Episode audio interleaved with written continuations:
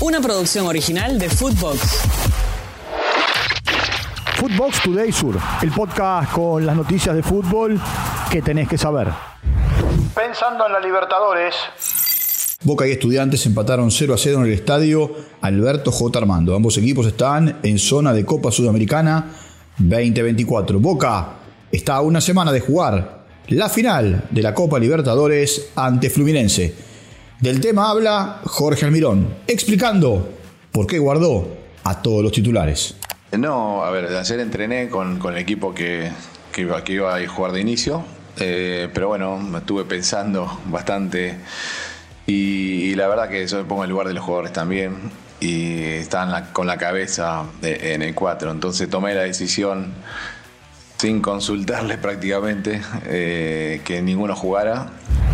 Triunfazo de Vélez el Fortín le ganó como visitante a Instituto en el Estadio Monumental Presidente Perón en la provincia de Córdoba 1 a 0. El único gol del partido lo marcó Claudio Aquino. Vélez queda a 6 puntos de la zona del descenso directo y se mete entre los cuatro primeros del grupo B. Instituto quedó quinto en la tabla de posiciones y por ahora está afuera de los cuartos de final. Escuchemos a la figura del partido. Esto dijo el joven arquero del Fortín, Lautaro Garzón. Una felicidad enorme debutar y más en la situación que estamos. El, partido fue muy duro, al principio lo pudimos sacar un poco adelante, pero el segundo se nos complicó. Pero bueno, muy feliz por la victoria y por el debut. Clásico merengue.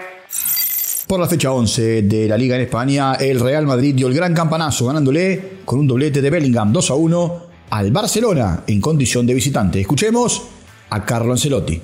Estamos sorprendidos, todo el mundo está sorprendido de su nivel, sobre todo en efectividad en frente, ha marcado muchísimos goles, lo intenta siempre, siempre está, llega desde segunda línea, lo que ha sorprendido hoy ha sido el tiro, que no es que ha marcado mucho, muchos goles desde la frontal, siempre llegando, hoy ha marcado un gol estupendo desde la frontal. Del partido también habló Xavi Hernández. Esto dijo el técnico culé. Madrid, creo que el resumen es es sencillo, 60 minutos muy buenos, donde nosotros hacemos un gol, 20 minutos para el Madrid o 25 y te hacen dos. Creo que este es el resumen del partido. Hemos estado bien en el juego, bien posicionados, lo planteaba, ha salido muy bien, hemos estado muy bien en la línea de tres, la superioridad dentro, hemos encontrado a Fermín muchas veces a banda creo que hemos estado bien en el juego, nos ha faltado esa efectividad. En otros resultados, Las Palmas le ganó a Almería 2 a 1, Mayor que Getafe empataron 0 a 0. Empate a 2 entre Cádiz y Sevilla. Darwin Machís marcó para el Cádiz y Lucas Ocampos para el Sevilla. En España mandan el Real Madrid y el Girona con 28 puntos. Liga de Quito campeón. La Liga Deportiva Universitaria le ganó por penales 4-3 a Fortaleza en el campus de Maldonado y se consagró campeón de la Copa Sudamericana. La había conseguido en el año 2009. En los 90 minutos empataron 1 a 1. Juan Martín Lucero marcó para los brasileños, Lisandro Alzuaray para el equipo ecuatoriano. Escuchemos a Paolo Guerrero.